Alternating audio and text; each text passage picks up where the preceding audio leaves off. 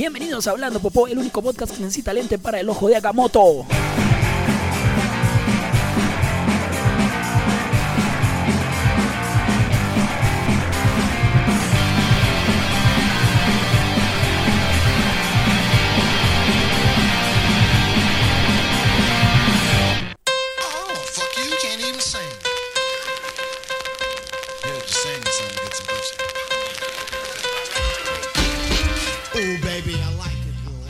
Hola a todos, yo soy Juan y este es el episodio número 30 de Hablando Popó.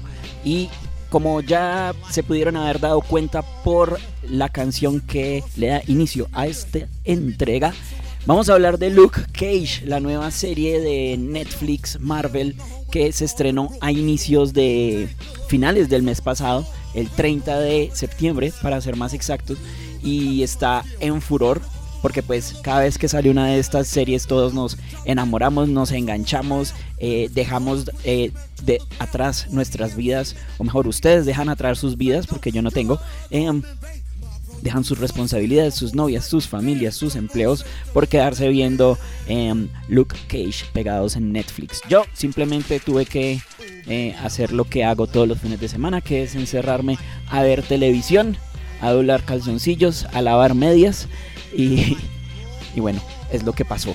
Y entonces, eh, bueno, ahí está, la pueden ver, son 13 capítulos, una temporada entera y es una serie que me gustó. La verdad no me gustó tanto como Daredevil, por ejemplo.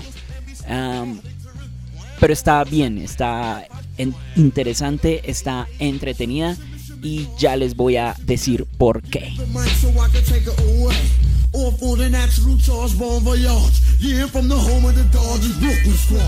charge. Y sí, el mes pasado me quejé por eh, los malos estrenos que trajo Netflix. Este mes sí quiero eh, darles las gracias por salvarme de mi antivida, de esta soledad que no me sienta nada bien, querida. Eh, no, pero en serio, este mes Netflix sí se lució, puso todas las películas de mm, Indiana Jones, puso Rick and Morty, la serie que les recomendé hace como más de un año. Por si no lo recuerdan, hay un podcast que desafortunadamente he tenido que bajar de SoundCloud porque pues no me queda espacio, pero si quieren, eh, si alguien lo quiere escuchar, me escriben por, por Twitter y lo vuelvo a subir eh, por alguna plataforma, me cuentan y por mensaje directo les diré a qué dirección lo subí. Mm, también pusieron un poco de cosas de Star Wars, pusieron todas las películas, pusieron especiales, pusieron las series animadas, documentales, hasta el especial de Phineas y Ferb lo pusieron. No, sé si pusieron los de Padre de Familia, no creo. Eh, que esos son eh, entretenidos, son buenas parodias. Yo no soy un gran fan de Padre de Familia, pero eh, creo que vi los tres especiales y al menos me reí. Y bueno, ahora sí, volvamos a Luke Cage y empecemos por lo básico. Luke Cage, ¿quién es Luke Cage? Ni idea, yo no soy seguidor de Luke Cage, tampoco leí cómics de Luke Cage para prepararme antes de la, de la serie, como si lo hice con Alias, por ejemplo, pero es que Alias tenía una historia mucho más condensada y corta. Esto no lo hice con Luke Cage porque Luke Cage eh, pues tiene más eh, números y más cosas para investigar y todo eso. Pero básicamente lo que sé de Luke Cage es que fue un personaje creado eh, por allá en los 70s que mm, era más dentro del género de Black Exploitation, una serie de, mm, de películas y de obras literarias y cosas así que eh, reflejaban muy bien la violencia y el estilo de vida de las comunidades negras de Estados Unidos. No sé si voy a- seguramente voy a ser políticamente incorrecto, pero eh, no voy a hablar de afrodescendientes o algo así. Voy a decir negros. Creo que las, las, las personas que escuchan eso conocen bien cómo soy y sabrán que no lo digo con ningún ánimo de ofender.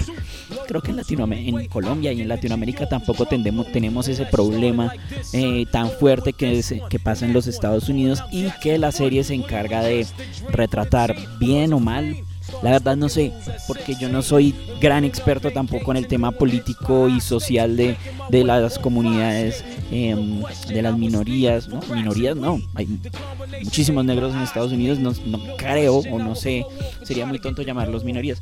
En fin, antes de que entre un tribunal de inquisición a corregirme, eh, voy a dejar de, de hablar de esos temas.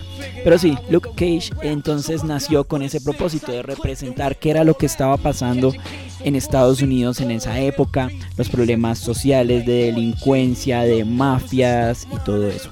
Y con el paso del tiempo al personaje lo han venido modernizando para pues adaptarse a los a los tiempos más recientes y a los sucesos más contemporáneos, porque pues si bien siguen pasando cosas en ese tipo de, de grupos sociales, pues no son las mismas que hace 60 años. Y eh, Luke Cage entonces eh, es una serie que se desarrolla en el Harlem, un barrio que ya no es completamente negro, sino que ya es una mezcla de latinos y orientales y pues también negros, pero pues que básicamente tiene un grupo de políticos y mafiosos que quieren hacerlo predominantemente negro, como recuperar ese Harlem antiguo.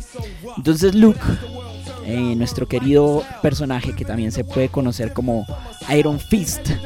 Eh, perdón, no, Iron Fist no, Power Man, sí, yo también me equivoco.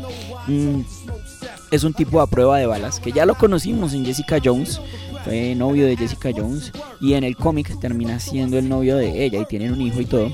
Aquí esta serie pasa después de Jessica Jones la verdad yo no entendí eso sino hasta como el, no sé, como hasta la mitad de la temporada, porque empieza de una forma muy rara, como con un Luke Cage eh, muy, muy nuevo y que yo pensé, ah bueno, esto debe ser antes de la, de la, de Jessica Jones, pero no, esto pasa después, eh, se refieren a varias cosas que aparecen en esa serie, eh, muestran algunos personajes y por eso pues uno se da cuenta en qué momento de la línea de tiempo están pasando las cosas. Él vive en Harlem, él trabaja para su ex suegro, Pop, un barbero, el dueño de la barbería que eh, dentro de los grupos negros pues siempre se han caracterizado por ser eh, los sitios de reunión, sitios neutrales, sitios donde se, tocan distintos temas sociales. La barbería, es de verdad un punto eh, muy importante para la comunidad negra y, tanto así que ya resulta un poco parodia lo que significa pues la barbería. Pero bueno, él trabaja en una, trabaja eh, barriendo, barriendo pelo, tratando de pasar desapercibido hasta que un eh, grupo, mejor dicho, un mafioso, que se llama Cottonmouth, empieza a hacer de las suyas y a azararle el ambiente a Luke Cage. Resulta que Cottonmouth también es jefe de Luke Cage, porque pues como el tipo a ver, resulta que Luke Cage, perdón, no estoy siendo lo suficientemente claro. Mi hilo conductor no es el más eh, desenredado el día de hoy. Lo siento, es domingo, tengo pereza y lo único que he hecho es lavar calzoncillos, entonces no voy a ser la persona más lúcida hoy. El caso es que Luke Cage eh, se escapa de la cárcel. Él es un prófugo de la justicia y él tiene que tener algún tipo de trabajo eh, no oficial y por debajo de cuerda para que no lo pillen por ningún tipo de cheques cobrados o cuentas de ahorro y ese tipo de cosas. Entonces él trabaja con Pop durante el día, pero también eh, trabaja durante la noche en un club que tiene Cornmouth. Eh, él es lavaplatos. Y entonces él, una noche que es, em, le toca reemplazar al barman, pues se da cuenta de las fechorías que comete Cottonmouth. Y esto es lo que transcurre la serie. Cottonmouth tiene una, una prima que es política, es senadora creo, y entonces se le da plata a ella para que haga eh, unos, como una especie de conjuntos residenciales, pero únicamente para, para gente gente negra, porque ella lo que quiere es que predomine eh, su, su, grupo eh, en, Harlem. ¿Y por qué? Porque Cottonmouth y eh, esta mujer senadora que se llama Mariah, Black Mariah, son primos. Y la abuela de ellos fue una como una mujer muy importante dentro de la sociedad en Harlem. Era la dueña de un prostíbulo y era, tenía una muy fuerte presencia pues dentro del el crimen de, de, esa mini ciudad que hay en Nueva York. Esto es una de las cosas eh, primero eh, extrañas que hay en Luke Cage. Eh, es una serie bastante matriarcal.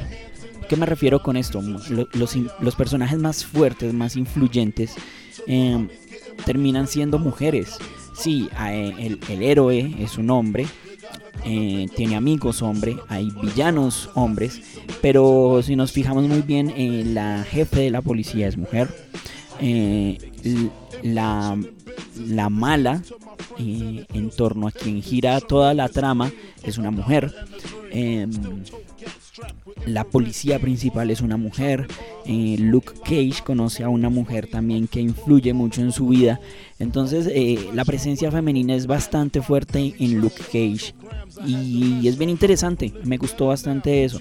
Mm, las actrices no son las mejores, eso sí debo reconocerlo, pero están bien. Eh, Luke Cage tampoco es el mejor actor. Él, él, él hace muy bien su papel de verse rudo, y hacer mala cara y destruir cosas, pero eh, en los momentos donde le toca mostrar algún tipo de sensibilidad o debilidad o emoción, ahí nos, nos damos cuenta que él no es un gran actor. Sin embargo, es muy poquito eh, lo que, pues esos momentos que les comento no, no son tan importantes pues para la, para la serie, no es que la dañen, y, está bien, o sea, no hay, no, hay, no hay mucho problema con eso, es solo algo que, quería anotar.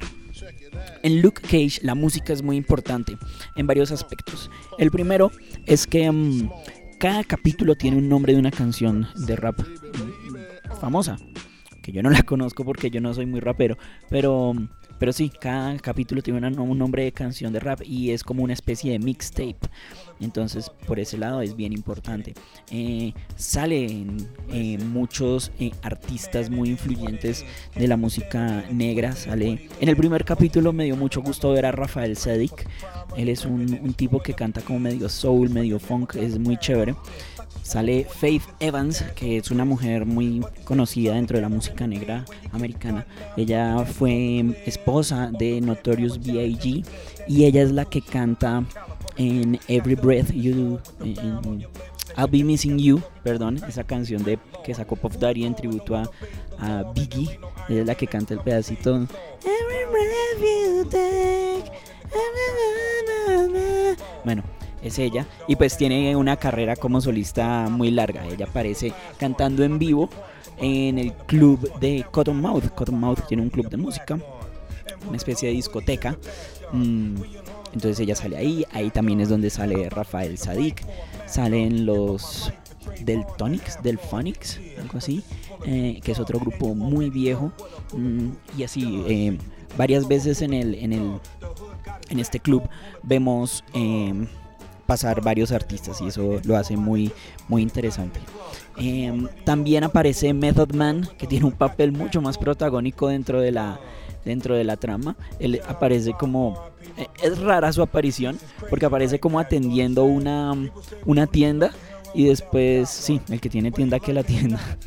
Em, él aparece ahí como, como clerk, como conserje y resulta que Luke Cage eh, detiene un robo a, esta tienda, pero después em, aparece siendo rapero en una emisora y cantando la canción justo que acabamos de escuchar, que es una y es un montaje que me gustó bastante eh, porque pues muestra cómo la gente la comunidad empieza a apoyar a Luke Cage porque durante toda la trama eh, Cottonmouth y su prima Black Mariah eh, lo muestran como un enemigo de Harlem.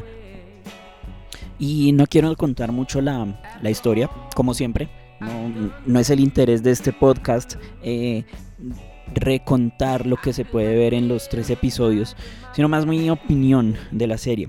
Y es que a ver no es tan buena como Daredevil porque mm, no es como tan concreta. Hay partes donde uno ve que tratan de estirar mucho la trama. Hay veces que el que el, la historia se les queda corta y, uno cree y uno ve, se nota bastante que los 13 episodios que contienen estas temporadas pues no son tan necesarios para contar todo lo que tienen que contar. Entonces sí me parece que por momentos decae. Lo mismo pasó en Jessica Jones, por ejemplo. En Jessica Jones cuando, cuando cogen a, al villano, ¿cómo es que se llama? Purple Man, a David Tennant. eh, um, se estira mucho, entonces como que lo cogen, se suelta, lo vuelven a coger, se vuelve a soltar. Y aquí pasa más o menos lo mismo. O sea, no con el villano, pero sí con Luke Cage. Entonces hay una parte donde eh, como que se enferma y son como tres capítulos ahí que donde no pasa mucho, ¿sí? Entonces por eso digo que mm, eh, esos, esos momentos se sienten tiempos muertos. Y ese es un, un, poquito el problema con ver de corrido toda la temporada y tenerla a disposición. Porque claro, uno llega, ve que están los 13 capítulos ahí y ¡pum! Los pone de una. Pero así se da uno más, se da más cuenta, eh, se notan más las, ese, tipo de fallas, ¿sí? Mm, de pronto si uno viera este tipo de episodios cada semana, uno dice, ah, bueno, aquí no pasó nada, pero pues bueno, ya la otra semana habrá un nuevo episodio y, mm, y de pronto hay cositas de ritmo que uno no, no alcanza a detallar tan bien y no le molestan tanto pues al momento de ver el, la serie. Eh, ¿Qué más me pareció? Bueno, eh, la, la, serie tiene como, como tres arcos más o menos. Eh, el primer arco es cuando con este villano Cottonmouth que les digo. El segundo es cuando Black Mariah eh, toma más protagonismo. Y para mí el tercero es cuando aparece el, el otro villano, Diamondback. Que para mí es un, el villano más flojo de todos. Creo que el momento donde, donde aparece Cottonmouth es eh, eh, esos primeros episodios son bien interesantes, son muy chéveres. Em, el tipo tiene muchos matices en su interpretación, no se ve tan caricaturesco como Diamondback y mm, Black Mariah a veces se ve un poco aburrida. Em, es lo que me pareció a mí. Eh, Diamondback es tan caricaturesco que al final sale como con un uniforme de villano. Cuando Luke Cage eh, nunca tuvo un uniforme de héroe. Le hacen un pequeño tributo ahí que de pronto lo vieron en los trailers. Cuando él sale de una cápsula ahí como con agua. Mm, ahí es cuando él le están dando sus poderes.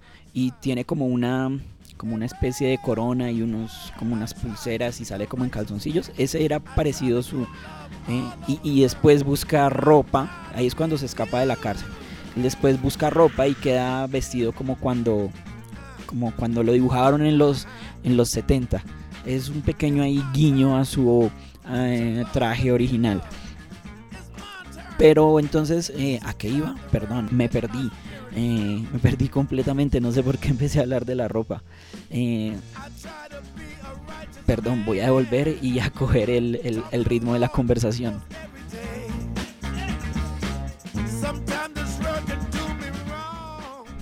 Listo, ya volví. Lo siento, estaba hablando del, traje de Diamondback. Y sí, el Luke Cage no tiene un, uniforme como tal. Sí tiene algo bien icónico que me gustó bastante y es el uso de los, de los sacos con capucha, los hoodies. Y eso lo convierte en un símbolo de la comunidad. Cada vez que le disparan se le rompen los hoodies y siempre está buscando eh, cómo cambiarlos o siempre los cambia. Pero pues la gente empezó a usar sus hoodies con rotos eh, simbolizando eh, a Luke Cage y lo que sentían por él dentro de la comunidad. Eso me pareció muy bien manejado y muy chévere. Em, y también hubo algo que no sé si es tan bueno o no. No sé, todavía no sé. Es habla mucho de, historia eh, afrodescendiente, de historia negra, de héroes, de literatura, de música. Y al principio me parecía eso muy interesante, porque, oh, estoy conociendo cosas, sí, pero ya después eh, parece un poco mm, eh, sobreactuado, sí, como que son cosas que normalmente no se dirían en una conversación. Entonces creo que hay puntos donde eso funciona y hay puntos donde mm, no funciona, no funciona tanto. Pero em, es un componente que me pareció nuevo y, que enriquece de cierta forma la historia. Y la pelea, el final, el final no me gustó. El final sí no me gustó para nada. Em, es una pelea que parece eh, la película Friday, no sé si la vieron, está en Netflix, la pusieron este mes. Es una película con Ice Cube y con Chris Tucker. Y es una pelea en la mitad de un barrio donde la gente le empieza a hacer barra a, al personaje principal. Es la misma pelea, más o menos, solo que con superpoderes. Pero eso no me gustó y además, eh, no tanto por la pelea, la pelea es lo de menos, sino por cómo termina la temporada. La temporada termina igual o peor de como comenzó. Entonces creo que no sé, creo que debió haber terminado en una mejor nota, sabiendo que pues vamos a tener que esperar bastante tiempo antes de volver a ver una temporada de Luke Cage. Recordemos que eh, ahora lo que sigue eh, en materia de estrenos de Netflix va a ser Iron Fist, que ya eh, justo hace muy poquito estrenaron un, nuevo tráiler en el Comic Con de Nueva York. Después sigue Defenders, que es la serie que va a juntar a estos cuatro superhéroes de Netflix, Daredevil, Jessica Jones, Luke Cage y Iron Fist. Y después creo que se van a ir con, em, con Punisher, la serie de Punisher, el personaje que ya vimos en la segunda temporada de Daredevil. Entonces, quién sabe hasta cuándo vamos a ver a Iron, a, a Powerman, a Luke Cage y mm, lo que me preocupa es que como la serie no termina en una nota tan alta, eh, probablemente nos olvidemos del personaje y nos dé lo mismo lo que pueda pasar en una...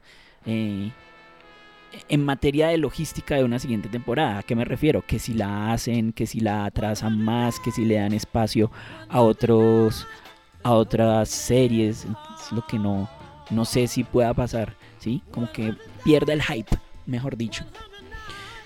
Pero bueno, ahí está la serie. Pueden ver sus 13 capítulos ya mismo en Netflix o en cualquier otro servicio menos legal de streaming o de descargas que ustedes utilicen. Em, yo adoro tener Netflix por esto y, no sé, me parece que está eh, muy bien que hagan este tipo de cosas. Además que la serie maneja un, un, género muy diferente a los que hemos visto en las otras, en las otras series. Por ejemplo, Daredevil es, es más de artes marciales y un poco más em, ficticia. En el sentido que los grupos de enemigos son menos reales, creo yo. Sí, la mafia japonesa y la mafia rusa, que yo no sé, que yo no sé hasta qué tanto punto sean mm, tan reales. Eh, creo que ya han sido retratados de tantas formas en las películas que la forma de verlos puede ser un poco de fábula. Entonces, quién sabe cómo sean en realidad estos, estos maleantes. Jessica Jones era una historia más em, de cine noir, em, más de detectives y todo esto que tenía un tono muy, muy fijo y muy interesante también. Pero Luke Cage maneja un, género más eh, de mafiosos reales que, que, sí, pues que sí existen de verdad y que los, los, los poderes son menos protagonistas que en otras series. Mm, su, sí, eso también me parece muy interesante, que cada una de las series se, eh, se esfuerza por explorar un género diferente y por contarnos historias, no solo, no solo historias diferentes, pero sino de formas diferentes. Entonces eso también está pues bien interesante. También aparece Rosario Dawson y tiene un papel mucho más importante que en las otras dos series. Y es muy, muy, muy chévere que ella aparezca. Creo que ella va a ser...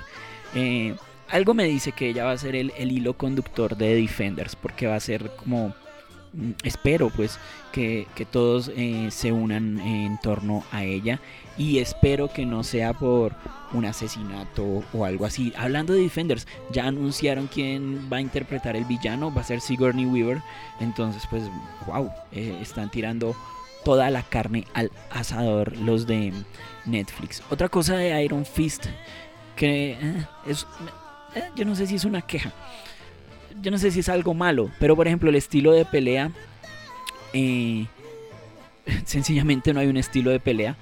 Eh, y esto es em, basado en los poderes del personaje, porque Iron Fist pues es solamente em, resistente, no es muy ágil, por ejemplo, es solamente muy fuerte.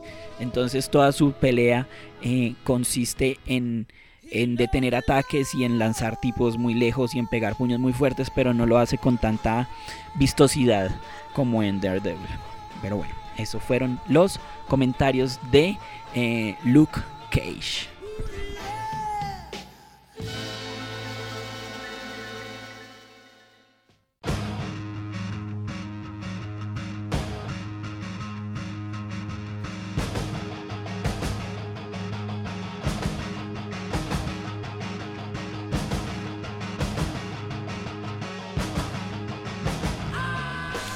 Con los Beastie Boys le damos paso, Beastie Boys, mucha hueva. Con los Beastie Boys le damos paso a Star Trek Beyond, Star Trek al más allá, la última película de Star Trek de esta saga que inició J.J. Abrams y que está, dirigida por James Wan, el tipo que, que se inventó, eh, se inventó o retomó más bien eh, la saga de Rápido y Furioso. Entonces, em, muchas personas criticaron esta película cuando se anunció, primero por el director, porque es un tipo completamente de acción, y segundo por el primer tráiler que salió, que era muy estilo Rápido y Furioso, y era como Rápido y Furioso en el espacio. A mí, en lo personal, eh, me pareció mucho más entretenido que cualquier otra cosa que hubiera visto de Star Trek. Aunque me gustan estas eh, nuevas películas, a mucha gente no le gustan, les parece una mm, mm, perdedera de plata y de, y de tiempo y de talento hacerlas porque pues no reflejan en casi nada el espíritu de lo que fue um, Star Trek, la serie original. Más porque retoman los personajes de la serie original, retoma Spock, retoma Scotty, retoma a, Kirk, a todos ellos. Entonces em, no hay mucha gente contenta con esto. Pero Star Trek Beyond fue una gran sorpresa porque a los críticos les pareció muy interesante y a fans de Star Trek también. Entonces, eh, bueno, yo la vi. Quería verla en cine, pero no alcancé y me tocó recurrir a otros métodos más oscuros, más de ultratumba, más de submundo, como los torrents. Em, para verla. Y me gustó bastante. Em, conserva la misma línea de las historias de aventura y de acción de las otras dos películas. Pero esta tiene un poco más de, em, de sustancia, digámoslo así. Eh, nos muestra más eh, el propósito de, del equipo del Enterprise. Nos muestra más su interés por explorar, por mm, más el lado político de los acuerdos que, tratan de lograr entre, entre mundos. ¿sí? Creo que este objetivo es mucho más claro aquí en esta película. Y básicamente lo que, lo que pasa en esta película es una misión de rescate que sale mal. ¿sí? A ellos les llega un mensaje, les piden rescatar a una tripulación de otra nave amiga, pero resulta que era una trampa para secuestrar a su propia tripulación. Entonces en este, en este mm, ataque que ellos reciben, que está bastante bien hecho, las escenas espaciales son increíbles, se entiende todo muy bien y em, es bastante entretenido, es muy muy muy chévere.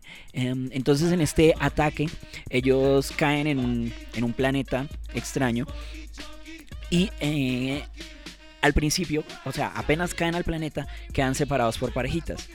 Esto me gustó bastante. Entonces quedan Spock y Bones, que es el médico, quedan em, Kirk con eh, Chekhov, Anton Yelchin, alma bendita hermano, que en paz descanse. Y quedan eh, Scotty, Scotty queda solo, Scotty queda solo creo y se encuentra a un habitante del planeta.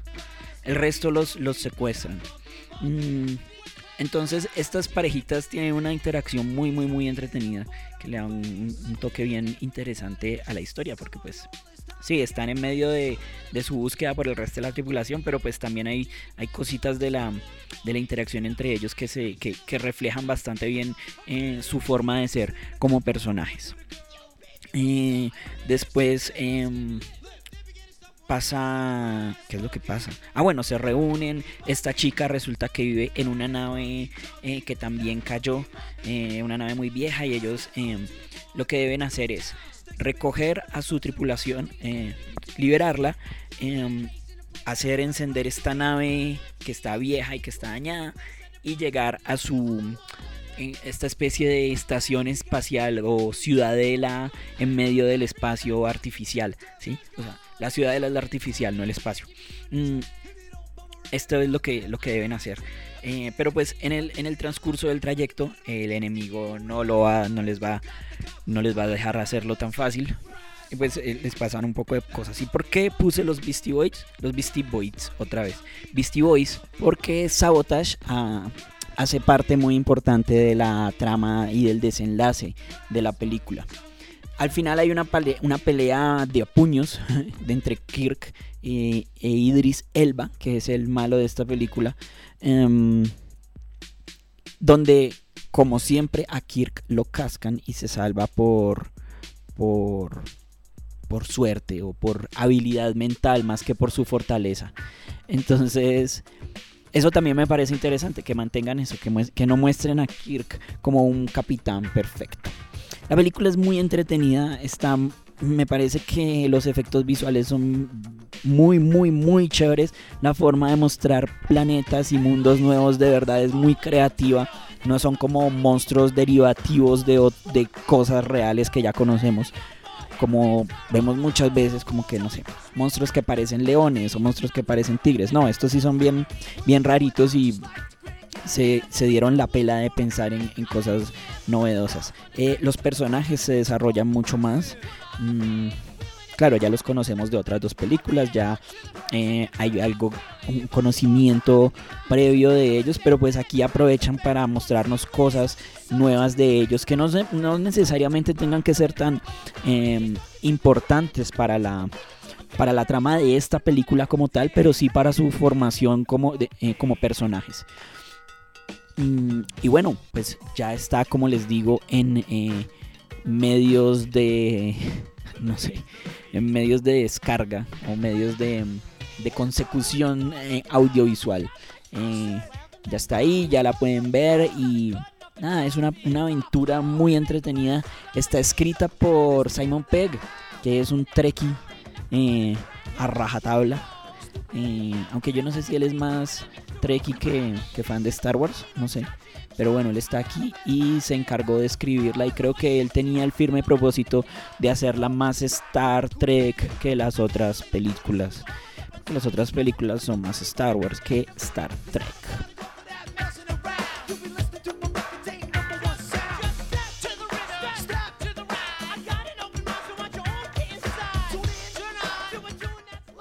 Bueno, piltrafas y señoritas, esto fue todo por hoy en este episodio número 30, eh, 30, un bonito número redondito de Hablando Popó. Espero les haya gustado. Quiero recomendarles una cosa por si están en Bogotá o si vienen en el mes de octubre a Bogotá. Eh, Masa, yo creo que uno de mis sitios favoritos en esta ciudad es una panadería. Um, Masa tiene un especial del mes relacionado con el Oktoberfest y es un plato de huevos revueltos con salchicha y pan eh, con queso gratinado, que de verdad está increíble. Es demasiado rico. Ayer lo probé. No, le, no, me, no me, ellos no me auspician de ninguna forma. Ojalá lo hicieran. Y si me auspiciaran, hablaría de ellos con mucho más cariño del que puedo hablar porque de verdad le tengo muy buena onda a la comida que sirven allá. Eh, pero sí, es demasiado rico y lo bueno es que al partir esa salchicha ustedes se pueden sentir un poquito como Ramsey Bolton en Game of Thrones cuando tiene a, a ahí frente a él y le acaba de, le acaba de cortar el pipí y lo, lo recocha un poco porque está comiendo salchicha y después le dice que no se trata de, de su pipí. Bueno, uno se siente un poquito así un poquito así de gonorrea como él. Y nada, recuerden que yo soy arroba Juanma en Twitter y en Instagram. Y pueden seguir este podcast en iTunes y o entrar a facebook.com slash hablando popó para, no sé, comentarme, decirme cosas, compartir lo que publico, eh, echarme la madre, felicitarme, todo lo que quieran hacer conmigo. Chao, que estén muy bien y hasta la próxima.